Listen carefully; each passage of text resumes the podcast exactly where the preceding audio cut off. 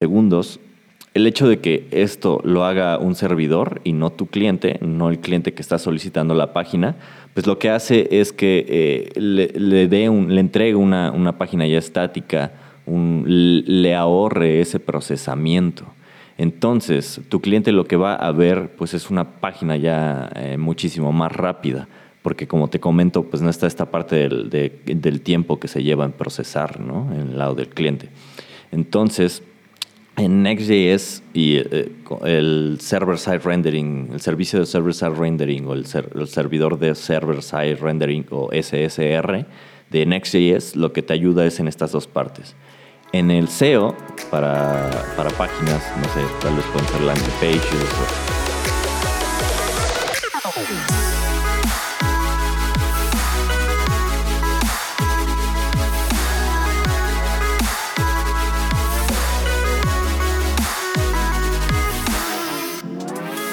Pues bien, continuando con los temas del podcast que te había mencionado, eh, la última vez me quedé en que te comentaba acerca de, de, de, GraphQL, te comentaba acerca de Dino, te comentaba acerca de las nuevas cosas que se vienen.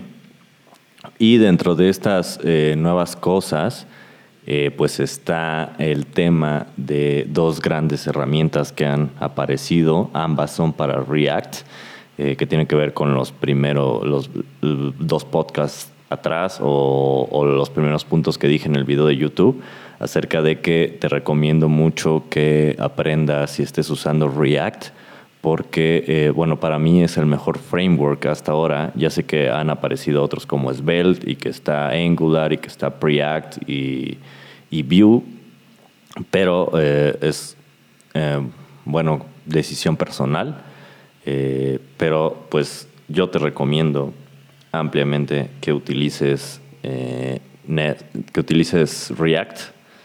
Es una excelente herramienta, una, una herramienta muy poderosa y pues con esta herramienta pues vas a poder crear interfaces gráficas bastante minimalistas en cuanto a, eh, estoy hablando, crear, poder crear con eh, código simple, poderosas y grandes eh, interfaces gráficas bastante funcionales, bastante dinámicas.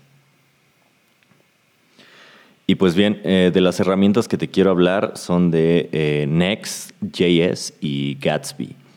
Estas herramientas yo las he, estado utilizando últimamente y te puedo decir que me han fascinado. Voy a empezar a hablarte acerca de, de la primera, que es eh, Next.js, eh, esta herramienta que es un, server-side rendering para, para React. Eh, ¿Qué es esto? Que lo que hace es, digamos que es un servidor donde interpreta toda tu aplicación de React, todo el JSX, y termina por procesarlo eh, en el servidor y lo que le entrega al cliente pues es una página ya procesada. Es decir, eh, como sabes, eh, React pues se procesa originalmente en el lado del cliente. Si estás utilizando una aplicación de React con CRA o Create React, React App, seguramente pues eh, vas a tener el problema que muchos tienen acerca del SEO o el, SEO, que, eh, que pues eh, lo que, el problema que hay es que los crawlers de, de, los, estos bots que rastrean las páginas para indexarlas a los buscadores, pues no pueden entender tu página porque simplemente no, no hay nada al inicio. Como sabes, React el un proyecto en React con CRA, eh, hay una hoja de HTML index que no tiene nada, únicamente un elemento tip con el ID, un ID específico donde se monta tu aplicación. Eh, toda la interfaz gráfica posteriormente es eh, procesada y renderizada por React, pero en el cliente. Entonces, Next lo que viene a hacer es resolver esta parte. Lo que hace Next es hacer eh, este server-side rendering, que como su nombre lo dice, es hacer un render en el servidor. Es decir, eh, como te, menciono, como te mencionaba, eh, este Next.js lo que hace es procesar React y lo que entrega al cliente, lo que entrega, lo que le está haciendo una petición a un servidor con Next, pues es una aplicación, una interfaz gráfica ya procesada. Entonces lo que ven los crawlers, lo que, lo que ven los crawlers, pues es ya una página procesada, como si fuera una página estática. ¿no? Entonces, eh, esto ayuda mucho al, SEO en esa parte, pero también ayuda incluso en la experiencia de usuario. ¿Por qué? Porque el hecho de que ya esté procesada eh, da una, eh, como una experiencia, una sensación de mayor rapidez.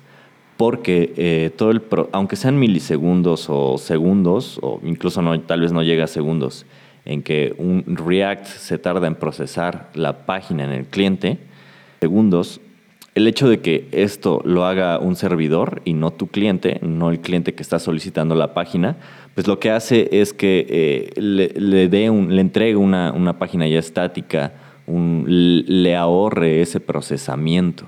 Entonces, tu cliente lo que va a ver pues es una página ya eh, muchísimo más rápida, porque como te comento, pues no está esta parte del, del tiempo que se lleva en procesar, ¿no? En el lado del cliente.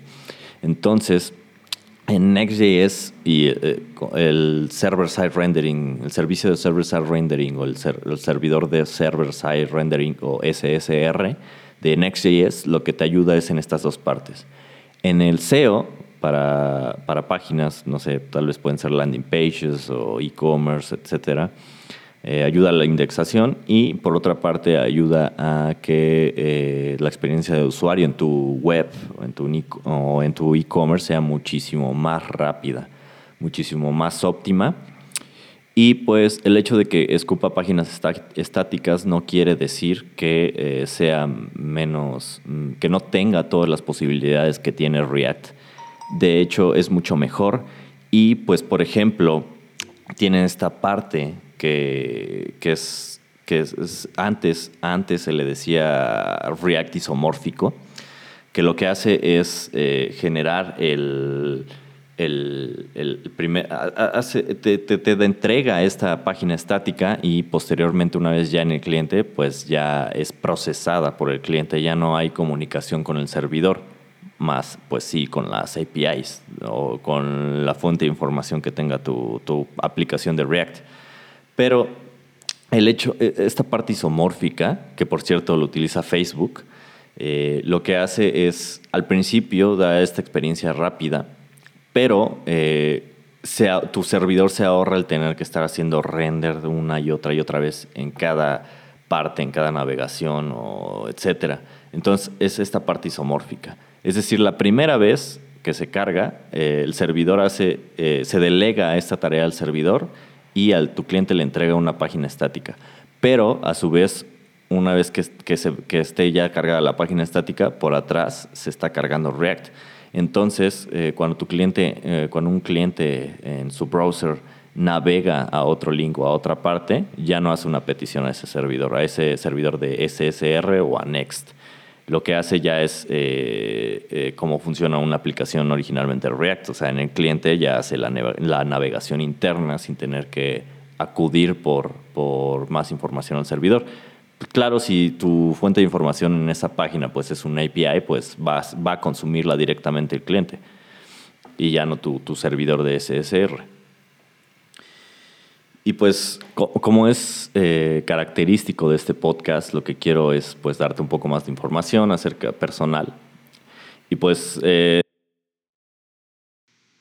como te decía, yo me acuerdo que, que antes, eh, antes era muy, muy, muy difícil hacer este proceso que ahora es muy conocido llamado SSR o Server Side Rendering, porque pues era todo muy nuevo. De hecho, React pues acababa de salir, eh, acaba de hacerse, acababa de hacerse open source y pues todo lo que había antes era bastante experimental.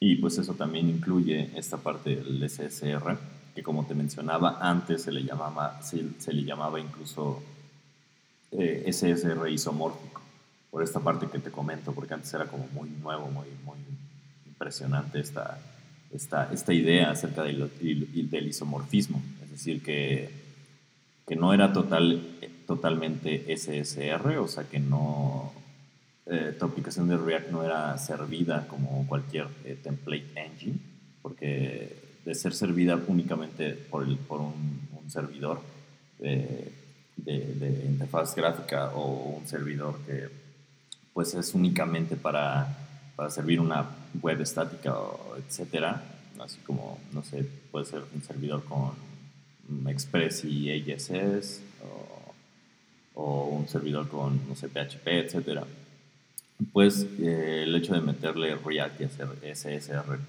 puro, pues era como hacer un, como si utilizar React como un template engine, ¿no? Y no era, no, no era la meta, no era el caso.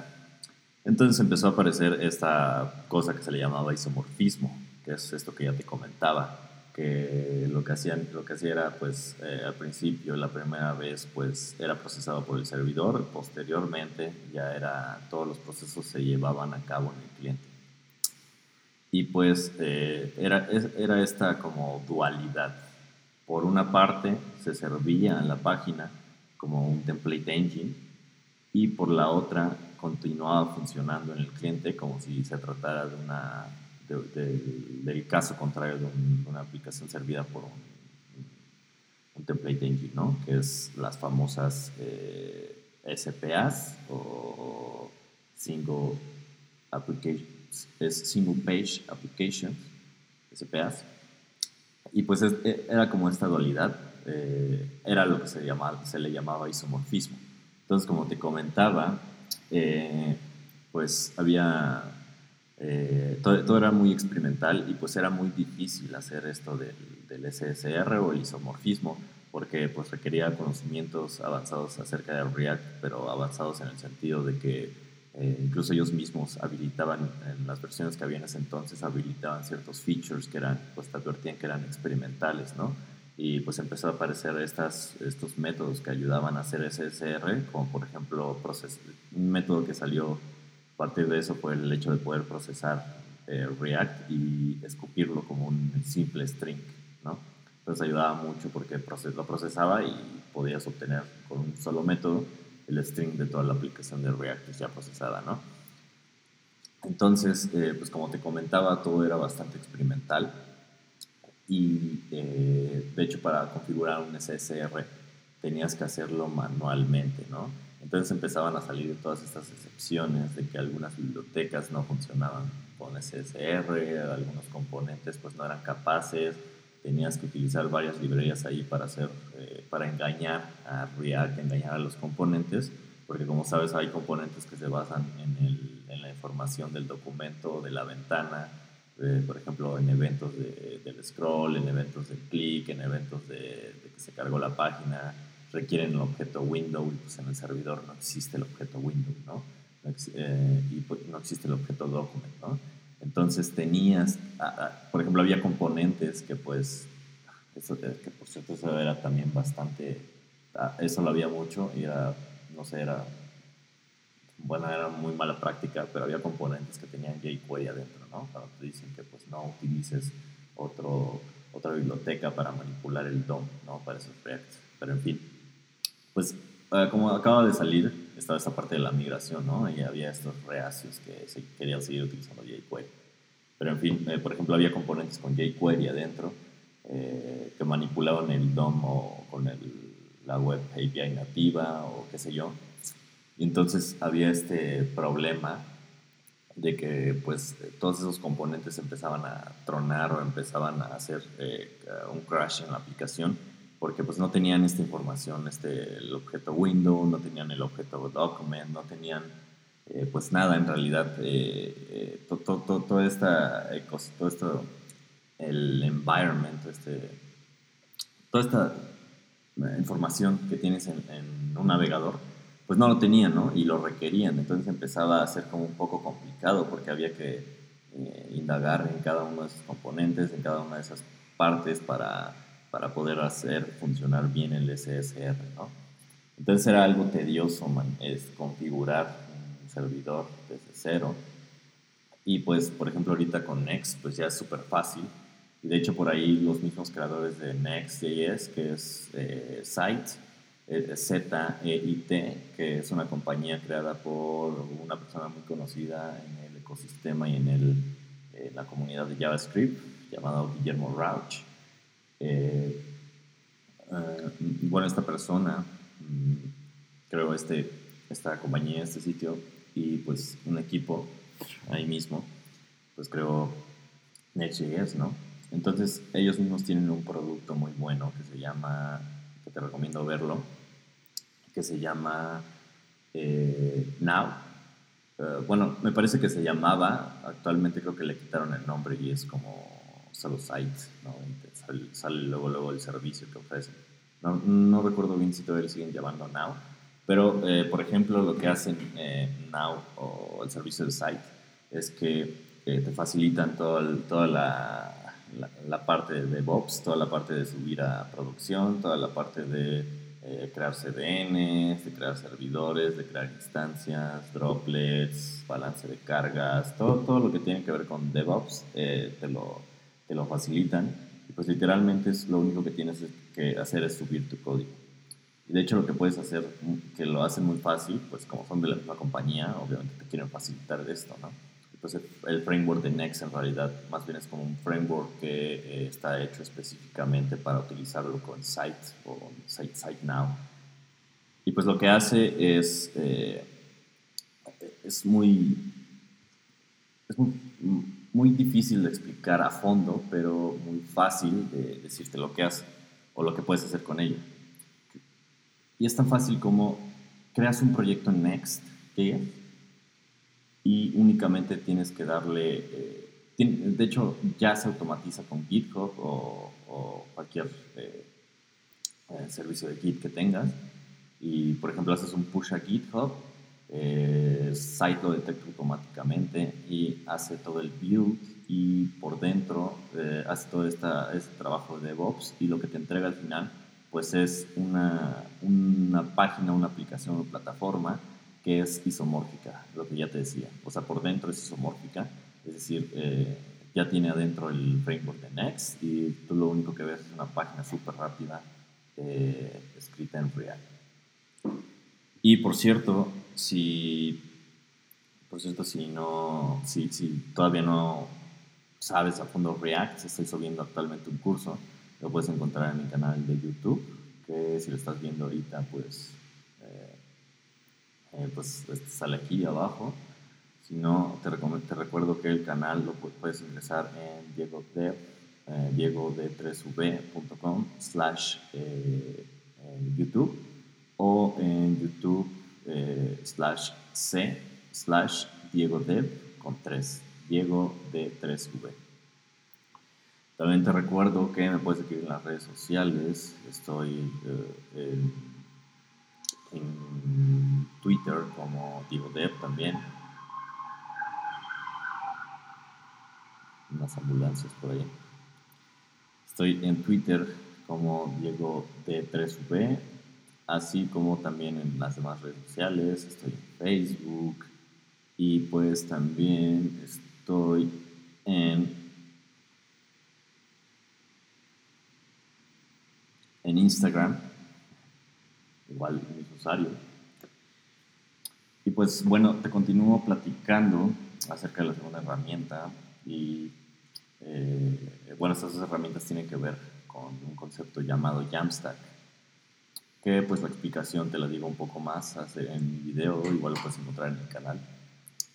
Pero, eh, y esto también tiene mucha relación con el siguiente episodio que va a ser acerca de, de, de un framework, una aplicación no sé si se le puede decir framework o aplicación, pero bueno, es un headless CMS. Es algo que te facilita crear APIs hasta visualmente con, con una interfaz gráfica. Y si quieres algo muy específico, puedes utilizar código. Esta biblioteca se llama Strapi.js. Te voy a hablar en el siguiente episodio acerca de ello. Pero bueno, eh, de, los, de lo siguiente que te quiero hablar rapidísimo, porque ya se acaba el tiempo casi, es acerca de una herramienta llamada Gatsby. Gatsby es muy similar, de hecho sigue una, una estructura eh, en el directorio muy similar a Next.js. Y Gatsby lo que hace es, eh, de igual manera eh, que Next.js, crear páginas estáticas, pero a diferencia de Next, no te crea un servidor. Es decir, eh, Gatsby es para utilizarlo, eh, por así decirlo, localmente, porque lo que hace es, generar páginas estáticas, pero puramente estáticas. Es decir, se preprocesan y eh, lo que te escupe pues ya es los HTMLs, los CSS, pero esos no los hace al vuelo, no los hace a cada petición, sino que los hace una vez y eso, eso que te entrega lo tienes que subir a un servidor que ya hay un servicio para ello, te voy a hablar un poquito más adelante. Pero bueno, Gatsby en lo que se basa en es, es, esto y lo que resuelve es, lo que hace y resuelve es principalmente esto. El hecho de poder generar páginas estáticas con React.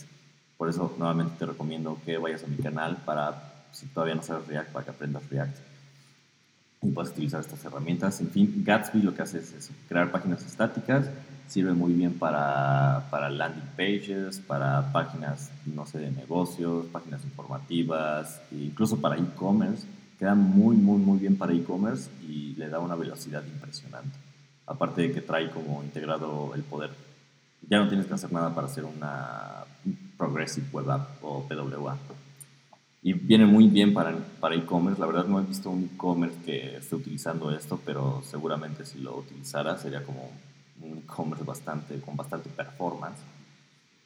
Y por ejemplo, yo Gatsby lo estoy utilizando en mi, web, en diegodev.com, diego de 3v.com.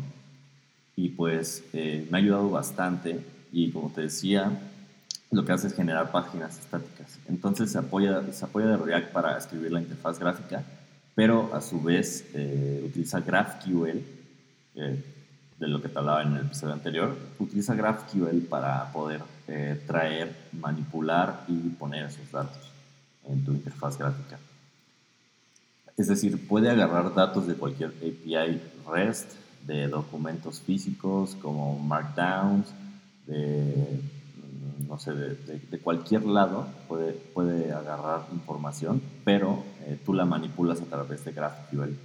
Entonces puedes eh, tú utilizas GraphQL para hacer request, ya sea, no se puede hacer request a un Markdown.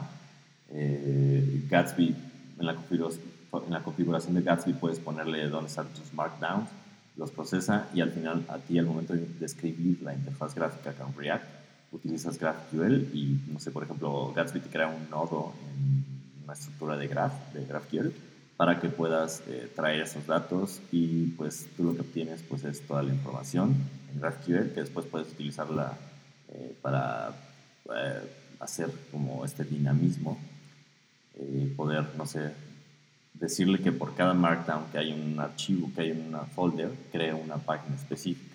Entonces a cada página vas a obtener la información de cada markdown y cada markdown pues tiene la misma estructura, ¿no? Entonces tú haces como, digamos, tu template en React y puedes decirle, pues aquí pone el título, aquí el texto y aquí el autor, ¿no? En el caso de que sea un blog. Entonces te, uh, React, Gatsby te va a entregar cada, por cada Markdown una página estática para que puedas subirla en el servidor. Y pues eh, todo esto se puede facilitar mucho si utilizas un servicio que también estoy usando que se llama Netlify. Eh, Net, L-I-F, es N-E-T-L IFY, Netlify. Lo que hace este servicio, al igual que el anterior que te comentaba de Save Now, eh, lo que hace es como automatizar todo esto. Y entonces, eh, lo que a ti te entrega es un servicio con el que haces keep push a tu repositorio de, no sé, tu blog. Y Site, eh, perdón, Netlify lo que hace es correr el comando de build, que genera todos los estáticos y Netlify sabe dónde los construyó, eh, dónde, quedaron y todo eso automáticamente los, sirve, los eh, sube a un CDN y pues quedan replicados en todos los puntos eh, con los que tiene esta, este convenio, todos los data centers. Y pues lo que te ofrece es a partir de una aplicación escrita con Gatsby, pues tienes tu página replicada en todos los CDNs y lo que le da como mucha, mucha performance todavía aparte de que pues es, es eh, React. Y al igual, lo más interesante es que al igual que Next, a pesar de ser páginas estáticas, no son páginas estáticas cualquiera, porque una vez cargada una página estática, una vez cargada una página estática, funciona, sigue funcionando como cualquier eh, programa de React. Es decir, sigue siendo como isomórfico. Pero está este pequeño detalle que Next genera los datos al vuelo y Gatsby los, los preprocesa mucho antes. Los preprocesa al servirlos. Esto, eh, pues, cambia un poco, eh, cambia el juego depende para qué estés haciendo, puedes utilizar cada cosa. De hecho, por ejemplo, un blog, eh, te recomendaría Gatsby. Si no va a ser un blog, no sé, si no vas a hacer un medium, pues puedes utilizar Gatsby. Un e-commerce, Gatsby. Un, un dashboard, por ejemplo, te diría que Next, pero un dashboard como es una herramienta interna, pues no necesitas que tenga ninguna de estas dos herramientas, ¿no? No necesitas ninguna de estas dos herramientas y pues puedes utilizar un CRA cualquiera, un Create, create App. Eh, no sé, por ejemplo, cosas que necesites eh, que sean leídas por un, indexador, pero que sean en tiempo real, Next.js no sé, por ejemplo, necesitas datos bancarios o estadísticas o qué sé yo, que se van actualizando, actualizando constantemente, Next.js. ¿Por qué? Porque luego puede ser muy eh, frustrante hacerlo con Gatsby, que se podría, pero imagínate estar construyendo tu página, porque no solamente es construir un archivo, sino con Gatsby tienes que construir todo tu sitio una y otra y otra y otra vez. Entonces, pues es como la pauta para saber cuál de estas a elegir. ¿Qué tan frecuentemente necesitas actualizarlo? Y si, si eso que se necesita actualizar necesita ser indexado en los buscadores. O si necesitas que el usuario lo vea inmediatamente. Y pues bueno, quiero dejarte hasta aquí. Espero que haya servido la transmisión. Si me estás escuchando desde el podcast, te recomiendo que te recuerdo que también puedes verme en mi canal, donde estoy subiendo los podcasts live en, vivo mientras los grabo. Y pues probablemente en el podcast, eh, si nada más me estás escuchando a través de Anchor o a través de mi página, pues probablemente vas a escuchar cada comentario, eh, como por ejemplo ahorita que se me cortó la transmisión, pues ya sabes por qué son. Eh, los voy a hacer así desde ahora y pues solo te recuerdo que eh, si me estás escuchando, pues eh, vas a escuchar como un, poco de ruido o cosas así. Por, eh, ya no estoy grabando donde los grabado, donde no había ruido y donde podía hacerlos como más. estaba más encerrado acústicamente. ¿no? Entonces, si me estás escuchando, me puedes ver también. Mm, en las transmisiones en vivo del podcast, pues como es un podcast, no, en realidad no no muestro nada, solo estoy yo. Pero, eh, digo, si no, no en realidad no te pierdes visualmente de, de, mucho, pero si te gusta más como verme y escucharme, o ver, eh, ver algo, no sé, no necesariamente tienes que ver, ¿no? Si tal vez te guste ver la pantalla mientras escuchas algo, pues eh, me puedes escuchar en YouTube. Y pues es todo. Eh, espero que estés muy bien.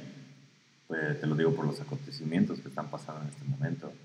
Cuídate mucho y gracias por escucharme. Nos vemos hasta la próxima. Gracias.